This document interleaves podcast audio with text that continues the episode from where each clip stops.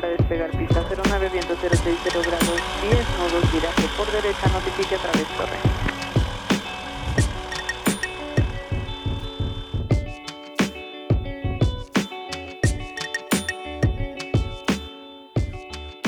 Bienvenidos a un nuevo episodio de Latin Pilot Podcast, el podcast donde aprendemos todos, platicando de muchos temas interesantes que gracias a ustedes han llegado con nosotros y también pues algunos que nos tienen interés por parte nuestra para compartirlo con ustedes.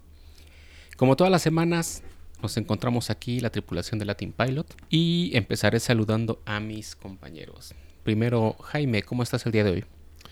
Muy bien, ¿y tú, Lalo? Aquí disfrutando de una agüita en mi taza. Ah, muy bien, qué bonita taza esta. No, ya se. Ándale, ahí, se ve exactamente. El balón rojo.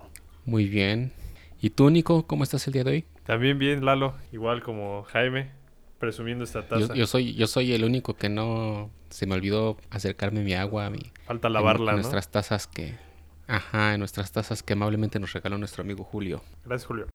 Muy bien, pues. ¿De qué vamos a hablar hoy? ¿Alguien tiene alguna idea? De un cactus, ¿no? Un cactus. Un cactus. Exactamente. Vamos a empezar a hablar de un cactus. Como bien lo dice Jaime, hablaremos de un cactus. El cactus 1549 o bien el vuelo US Airways 1549. Era un 15 de enero del 2009 cuando el vuelo de US Airways 1549 operado con un Airbus A320 matrícula November 106 Uniform Sierra Despegó del aeropuerto de Nueva York La Guardia con 150 pasajeros y 5 miembros de la tripulación a bordo. Cactus 1549, runway 4, Cactus 1549, Cactus 1549, contact New Departure Connect.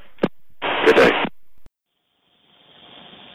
Cactus 1549, 700, climbing 5000. Cactus 1549, new departure to contact, climb, maintain 15,000. Maintain 15,000, Cactus 1549. Aproximadamente a dos minutos de haber despegado y encontrándose a tan solo 2.818 pies de altitud y a 4.5 millas náuticas del aeropuerto, el avión impactó con una parvada de gansos, gansos canadienses, dando como resultado la ingesta de aves en ambos motores. El daño en los motores fue tal que el avión se quedó sin el impulso de ambos convirtiéndose en un gran planeador volando sobre una de las áreas más densamente pobladas del mundo. Cactus 1549, turn left heading 270. Uh, this is uh, Cactus 1539, hit birds to lost thrust on both engines, returning back towards LaGuardia. Okay, uh, you need to return to LaGuardia. Turn left heading up uh, 220. 220.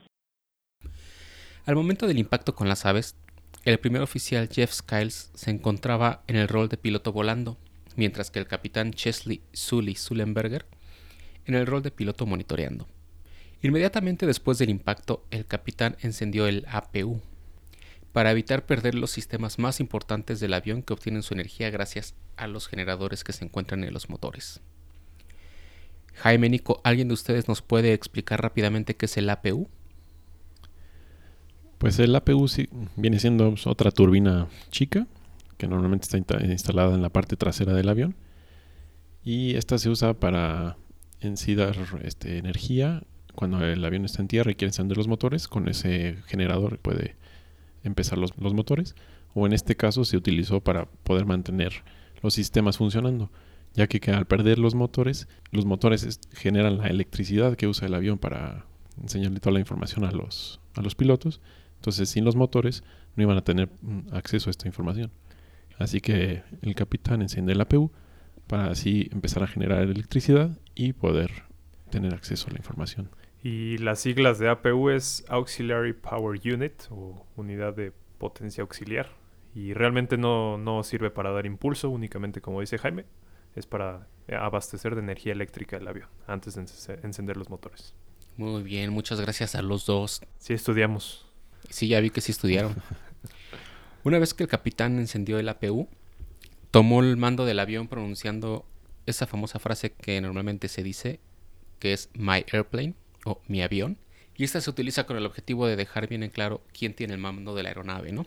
En este caso el capitán dice My Airplane y el primer oficial debe de responder Your Airplane para hacer ver que está cediendo el mando del avión. Y esto se hizo aparte de a partir de algún accidente, ¿no? Me parece. Sí, no recuerdo ahorita exactamente qué, qué accidente, pero sí precisamente porque había la confusión de quién tenía el mando, quién estaba controlando el avión, quién estaba volando. Entonces un- el piloto hacía un cambio y el copiloto hacía otro cambio, ¿no? Y entonces los cambios que lo que trataban de hacer se estaba contrarrestando. Exactamente. A partir de ese momento, el capitán ya se encontraba volando el avión e instruyó al primer oficial a buscar en el manual de referencia rápida, que se le llama o se le conoce como Quick Reference Handbook, el QRH, los pasos a seguir de acuerdo con la situación que estaban enfrentando, mientras que el capitán declaraba la emergencia al control de tránsito aéreo y se concentró en volar el avión y evaluar el mejor lugar para aterrizar. Rápidamente el capitán se dio cuenta que regresar al aeropuerto de La Guardia iba a ser imposible debido a la altitud y a la distancia a la que se encontraba el avión. Y en conjunto con el controlador de aproximación del área de Nueva York, empezó a evaluar las otras opciones que tenía cerca. Estaban tanto los aeropuertos de Teterboro, en Nueva Jersey, y el Newark Liberty, que también se encuentra en Nueva Jersey. Esas eran las otras dos opciones que tenía el avión. Pero aún así, estaba demasiado lejos y a muy poca altitud. Tower, stop your departures. Got emergency returning. Who is it? It's 1529. He, he uh, bird strike. He lost all engine. He lost the thrust in the engines. He's returning immediately. Cactus 1529, which engines? He lost thrust in both engines. He said. Got it.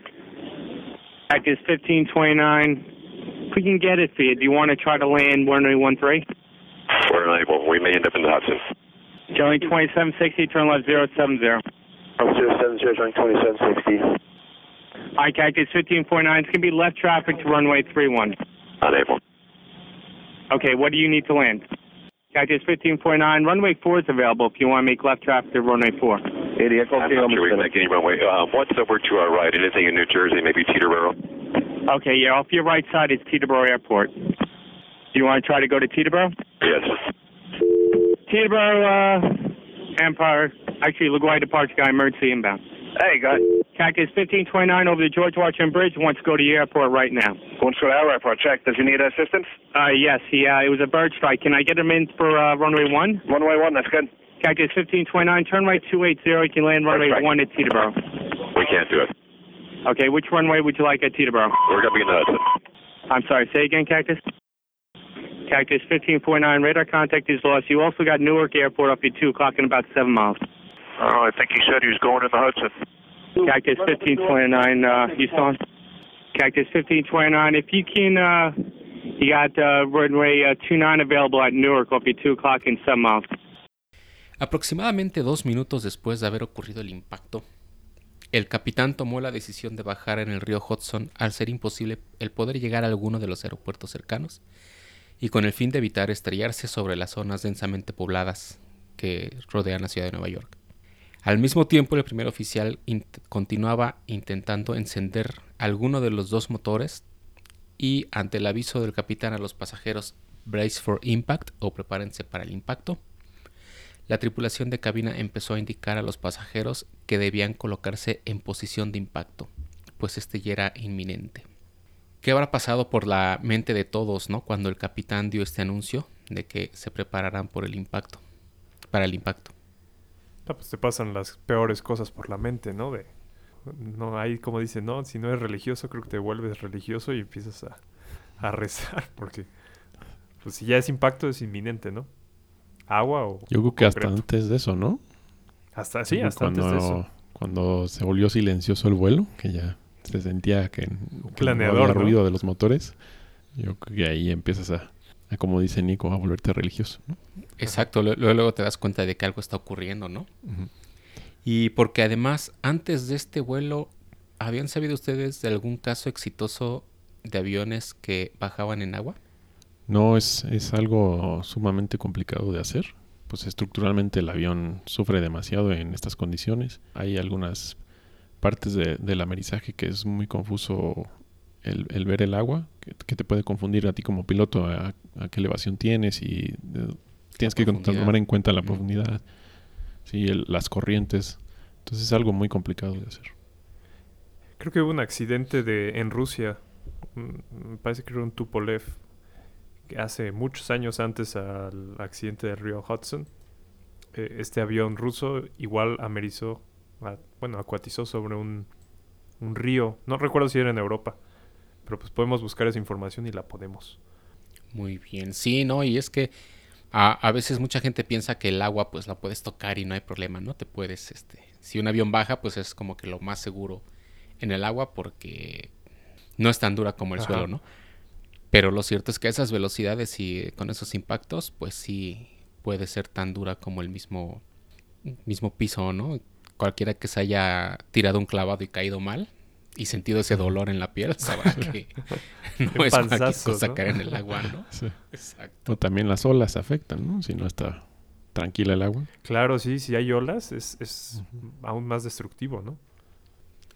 Entonces, bueno, pues finalmente, una vez que ya se había tomado la decisión de bajar en el, en el río Hudson, a los 3 minutos y 33 segundos de haber impactado con las aves, el avión acuatizó sobre el río Hudson, deteniéndose frente al portaaviones Intrepid, que pues es un museo, actualmente es un museo muy famoso, ¿no? Entre los amantes de la aviación ahí en la ciudad de Nueva York.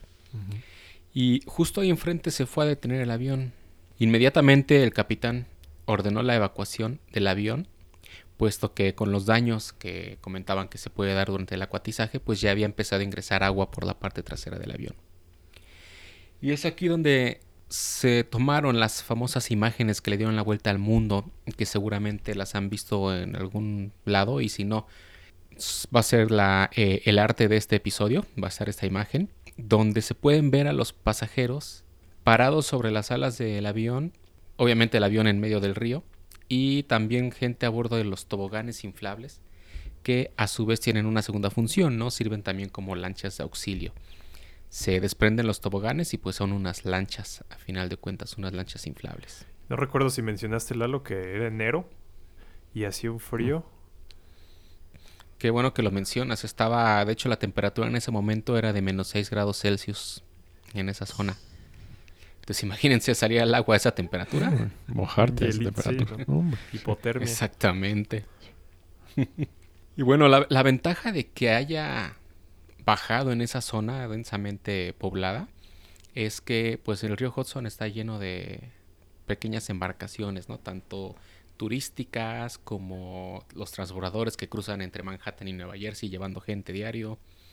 Entonces esto ayudó a que varios de estos transbordadores que se encontraban en la zona acudieron a rescatar a todos los pasajeros y a la tripulación mientras llegaba la Guardia Costera y los helicópteros de rescate de la Policía de Nueva York. Todos los pasajeros fueron rescatados y transportados tanto a Manhattan y a Nueva Jersey, quedando heridos únicamente una tripulante de cabina y cuatro pasajeros que requirieron hospitalización.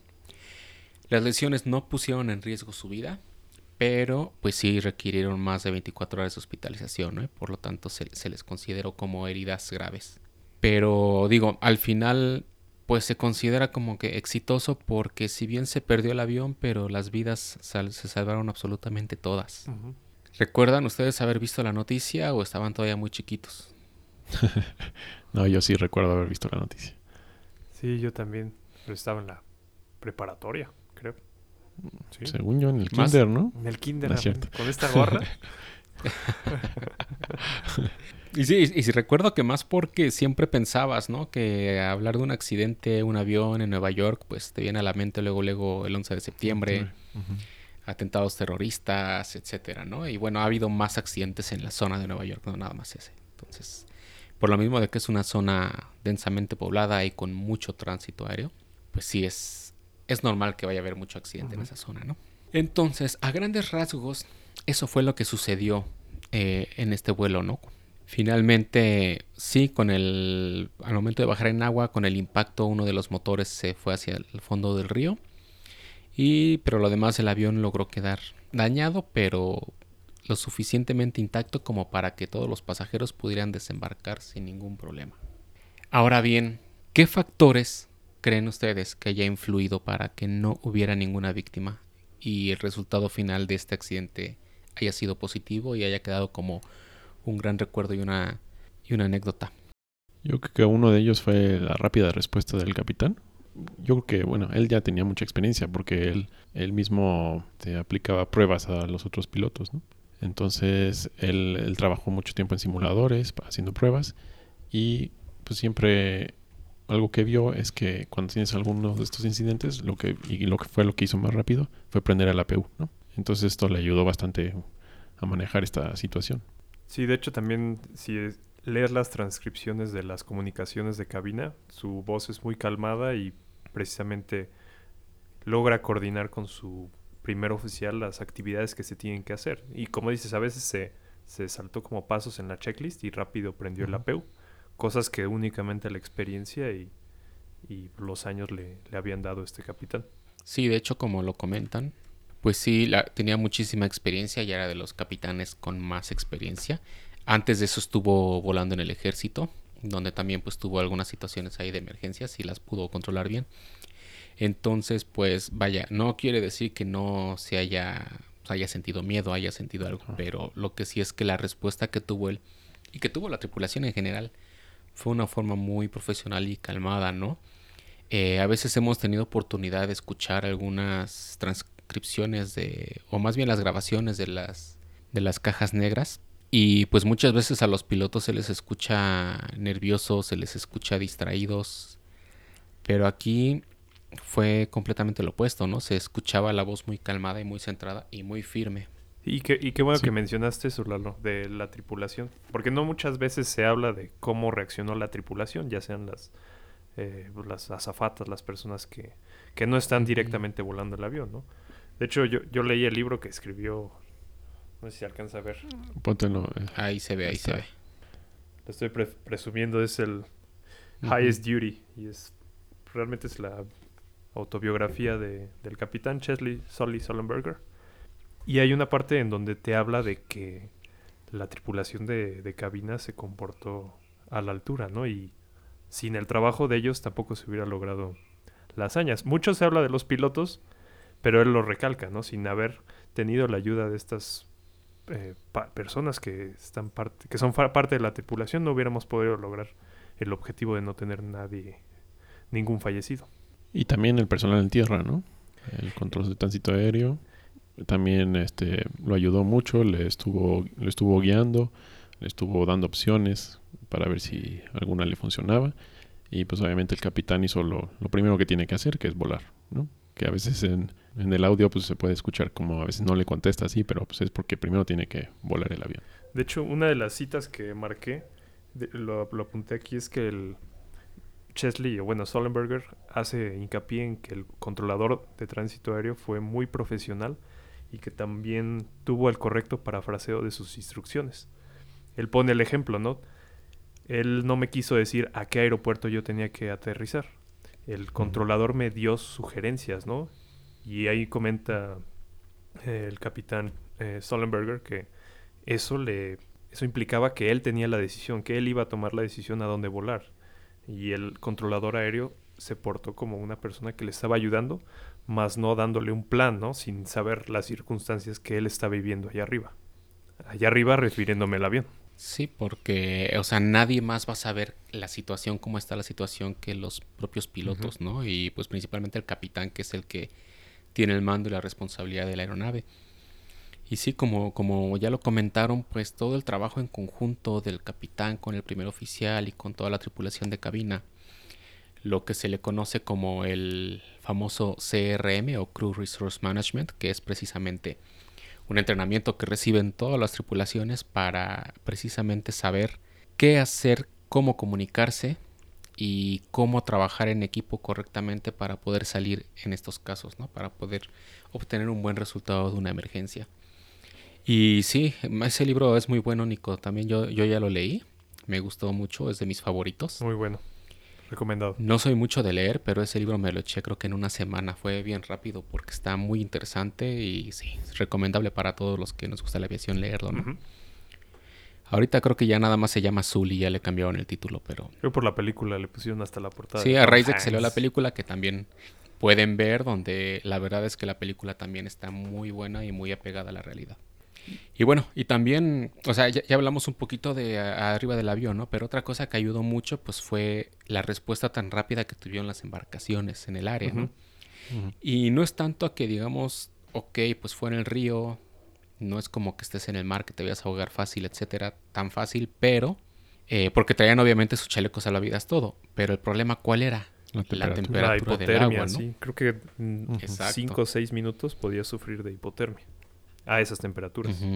De hecho, ha- hay una anécdota ahí que sí fue real, sí pasó, se ve en la película, pero también lo leí en el libro, de en la audiencia ante la NTSB, que le preguntaron al primer oficial Jeff Skiles que si en caso de volver a encontrarse en la misma situación, si haría exactamente lo mismo, y él contestó que no, que él lo haría en verano y no en invierno, ¿no?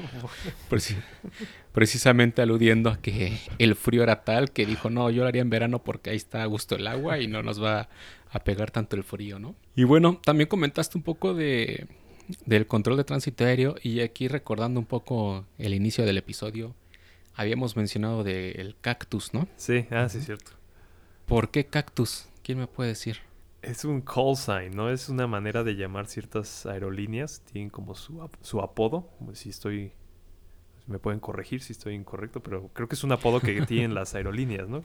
M- Más, más bien como dices es el call sign, ¿no? O sea, cada quien en el radio se identifica de, de cierta Una forma. manera de identificarse, sí. Eh, ajá, en el caso de los aviones que no son de aerolínea, pues normalmente se identifican por la matrícula. Pero las aerolíneas pues sí tienen su propio call sign y pues cada quien elige, eso sí es elección de la aerolínea, cómo quiere que sea esa llamada, ¿no? Normalmente se utiliza el nombre de la aerolínea como Aeroméxico, ¿no? Cuando contactas a Aeroméxico 325. Ujú. American tal. Pero en el caso de US Airways, que antes era America West, de hecho de ahí se le quedó el America West, de la llamada de cactus, porque así es como ellos establecieron su call sign, ¿no? Como cactus. Aquí en México, por ejemplo, Aero México Connect, su call sign es costera. Costera. Entonces, si algún día están escuchando las transmisiones de Torre de Control y escuchan Costera 325, realmente es un Aeroméxico Connect. ¿Y por qué cactus? Porque eh, antes de que eh, US Airways comprara America West, America West estaba basada en Phoenix, Arizona. Ah. Entonces es una zona con muchos cactus. Y de ahí vino el- la selección de cactus. Ah, mira. Y bueno, después de este breviario cultural, como en todos los accidentes aéreos, pues hubo cambios, ¿no? ¿Qué cambios existieron eh, a raíz de este accidente? Pues uno fue el eh, pues, reforzar el entrenamiento que se les da a los pilotos para hacer el acuatizaje. Y no solo a los pilotos, también a la- toda la tripulación, ¿no? Y esto es para lo que ya habíamos mencionado un poco, es para, para ver con más facilidad este, estas ilusiones ópticas y poder tomar la mejor decisión para hacer el, el, acuatiz- el acuatizaje que sea seguro. ¿Qué ilusiones ópticas, Jaime? Las que comentabas hace ratito. La- que pierdes la profundidad, este, que no- este, luego las corrientes que tienes, aprender a ident- a identificar las corrientes del agua. Y como no están acostumbrados a bajar en agua, como si estuvieras volando un hidroavión, pues sí también te distrae, ¿no? Sí. Y sí, como dices, o sea, antes de eso, pues prácticamente nadie practicaba en simulador qué pasa si pierdes todos los motores, ¿no? Y menos a esa altitud, o sea, normalmente se practica, sí se llegaba a practicar, pero cuando vas a una altitud crucero, ¿no? A 36 mil pies, pero pues no a esa altitud tan baja. Sí.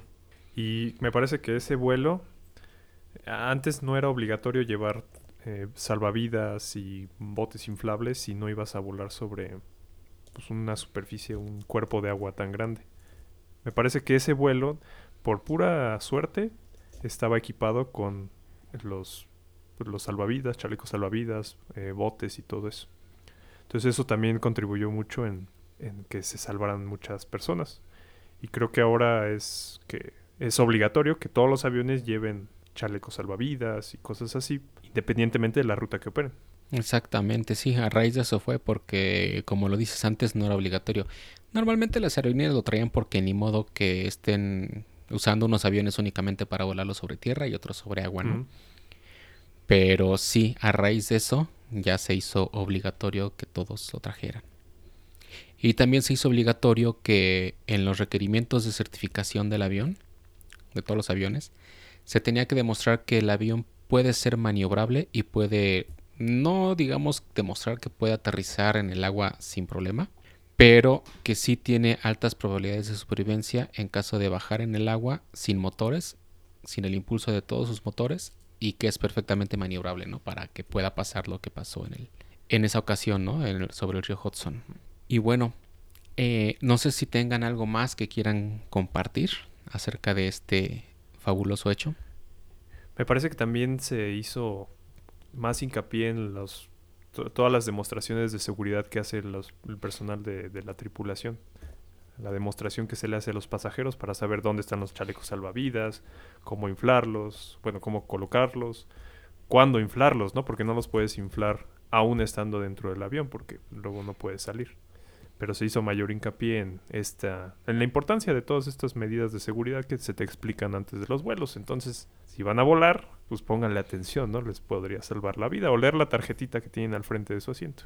Qué bueno que lo mencionas porque yo me pregunto cuántos de los pasajeros ven esa tarjetita. Ah, pues podemos hacer esa pregunta, ¿no? A ver, que nos digan honestamente si leen o no leen la, la tarjeta, ¿no? Yo de chico me robé un par de esas, entonces aquí las tengo. sí, es que son coleccionables, de hecho. pero- yo, yo no me bajé ninguna, pero sí, este. Pero luego he escuchado gente que dice, no, es que no lo veo porque Me da miedo. me da miedo Ajá, y que tal se sí. caiga el avión. Sí. Así de, pues sí, pero pues si pasa algo, por eso está la tarjetita para que sepas qué hacer, ¿no? Sí. Y también nadie pela a la los anuncios, cuando está no. haciendo la demostración, ¿no? Digo, ahora ya ponen videos muy creativos muchas veces precisamente para que la gente los vea. Pero aún así no le ponen atención y es muy importante poner atención. Sí. Puede ¿Cómo? salvar la vida. Mi favorito es el de Air New Zealand, ¿no? De Lord of the Rings. Ándale, visto? ese está, Ese ese es está padre. Bien creativo, El de... Ujú. El de Cantas también, ese está padre también porque es- habla de toda la historia de la aerolínea y está muy, muy padre, pero sí. Hay muchas aerolíneas que le ponen producción y creatividad. Así que véanlos. ¿no? Y Bueno, pues hasta aquí ha llegado el episodio de hoy. Espero lo hayan disfrutado. Ya saben, les recomendamos ampliamente el libro. sí, léanlo. También la película. La película, película. está basada en el claro. libro, pero está bastante interesante. Y ya saben, cualquier duda, cualquier comentario, cualquier pregunta que tengan, háganosla llegar por cualquiera de nuestros medios que tenemos, ya sea en nuestras redes sociales, en Facebook, Twitter, Instagram, que aparecemos como Latin Pilot. O bien nos pueden hacer llegar un correo en contacto arroba latinpilot.com y también a través de nuestra página de internet en www.latinpilot.com. Se despide como cada semana de ustedes la tripulación Jaime. Nico. y Lalo. Que tengan muy buena semana. Nos vemos en la próxima. Bye.